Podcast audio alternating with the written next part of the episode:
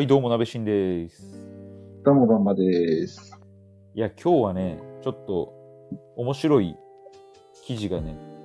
東洋経済新報さんであったから、それについて話そうかなと思ってまして、はい、なんでしょうか。あれ、いつのかな ?3 週間前ぐらいの東洋経済新報さんなんだけど、はい。まあ、今、まあ、PR が新しくなってると。まあ、プロモーションね。で、はいその中で、報道人材っていうものの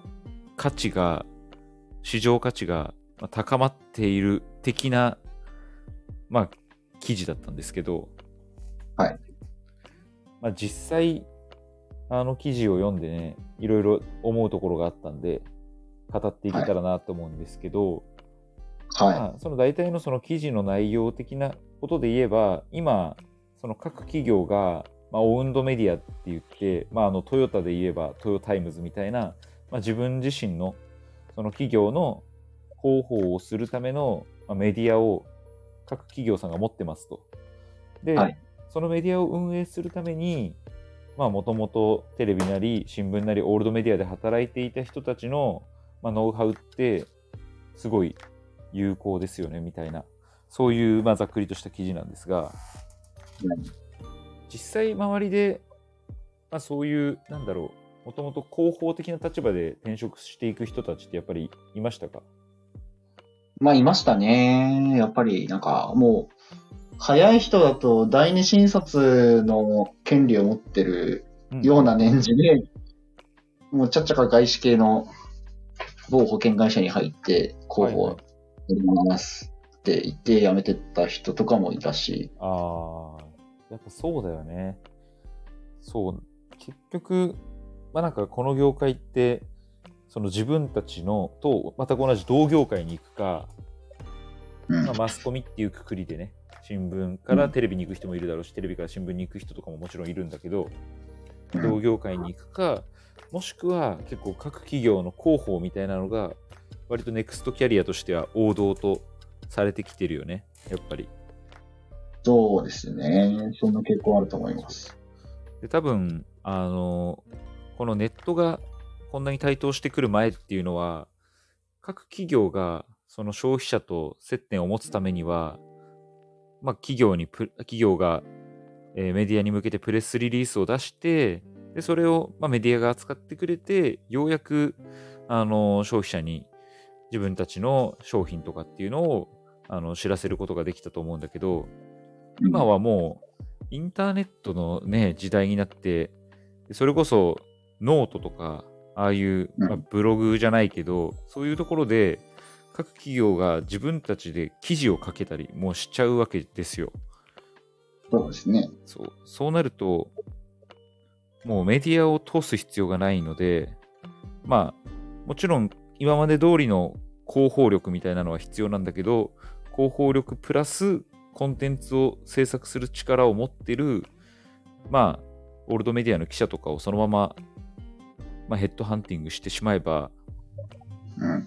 まあ、簡単に消費者との接点を作ることができて、ウィンウィンだよね、うんみたいな話だと思うんですけど、はい。いやー、実際、最近もそういう感じの転職ってありますもんね。だから、テレ朝のアナウンサーの人が、それこそうんトヨタイムズに行ったりとか、はい、あのはい。ありましたね。そう、まあ、スタートアップの広報のところに行ったりとかっていうので、有名な方々もいますし、はいもちろん、あの、アナウンサーっていうその花形の、まあ、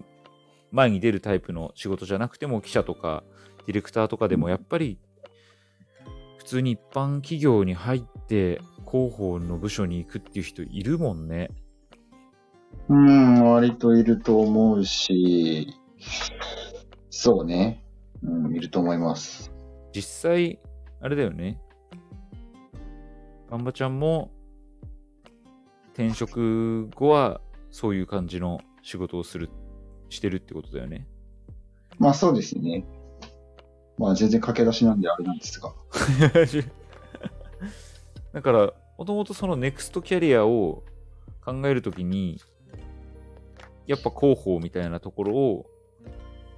まあ、狙っていったみたいなところはあるってこと？うん、私は結果的に広報だったという感じで、まあ、会社のやってる事業が面白そうだったっていうのが先立ってたので、まあ、結果今、まあ、広報にはなっていますが、うんうんうん、なんかだからってどこでもいいってわけではないなっていうのはすごく思うな。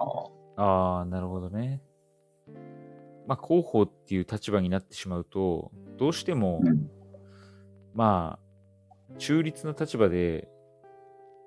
記事を書くことができるかっていうと、そうではないからね、どうしても企業寄りの記事になってしまったりするし、まあ、それを。まあ、それは、それこそが PR だろうというところはあるんだけど、でも多分、だから、例えば、あのー、先ほど話に上がった、あの、元テレ朝の富川アナが、はいはい、あの転職トヨタイムズにね、入るっていうふうな時に、うん、まあ、どっかにコメントを出してたと思うんだけど、うん、まあ、相変わらずその、まあ、所属は変わりますが、またトヨタイムズのジャーナリストとして頑張っていきたいと思いますみたいなことをおっしゃって、はいはい。で今から言うのはちょっと悪口なんだけど、うん、いやいや、トヨタイムズってジャーナリズムやってないじゃないですかっていうね。そうなのよ。スポーツスマンであってジャーナリストではないからねっていうのはちょっとツッコミどころとしてあって。トヨタ、トヨタってめちゃめちゃ情報統制厳しいしね。全然出てこない。トヨタイムズ関連で言うと、なんかもう一つ面白いことがあって、はいはい。あの、日経新聞ってあるじゃないですか。はいはい、もちろん。なんか、聞いたところによると、日経からトヨタイムズに出向する人がいるらしい。え？じゃあもう日経新聞もズブズブってことですか？まあ、まあ、よく、まあ、会社同士の交流、人事交流とかね、まあ、出向とかっていうのはよくあることではあると思うんだが、うん、そのね、一報道機関と巨大な企業、まあ、まあ、一企業とはいえ、まあ、世界、世界のトヨタさんですから、うん、そこの中に入っていくっていうのって、まあ、その人自身にとってはね、うん、まあ、成長の機会になるかもしれないけれども、社として人を送り出すことによって、そこにこう、なんていうのかな、ある種の忖度を働いたりしないのかなっていうことは思ってるんですよね。そうだよね。まあなんか、よくあるのは、まあ官僚がね、天下り先として、あの、その席を残すために、その企業をなるべく潰さないように働きかけるみたいなことが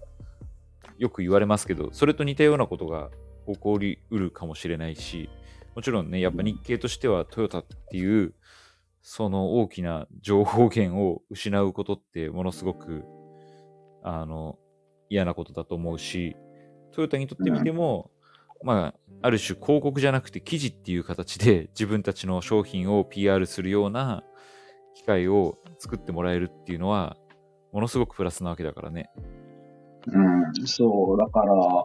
まあ、そのトヨタエムズ、まあ、ないしトヨタと、まあ、日系の関係がどういったものかは、まあ、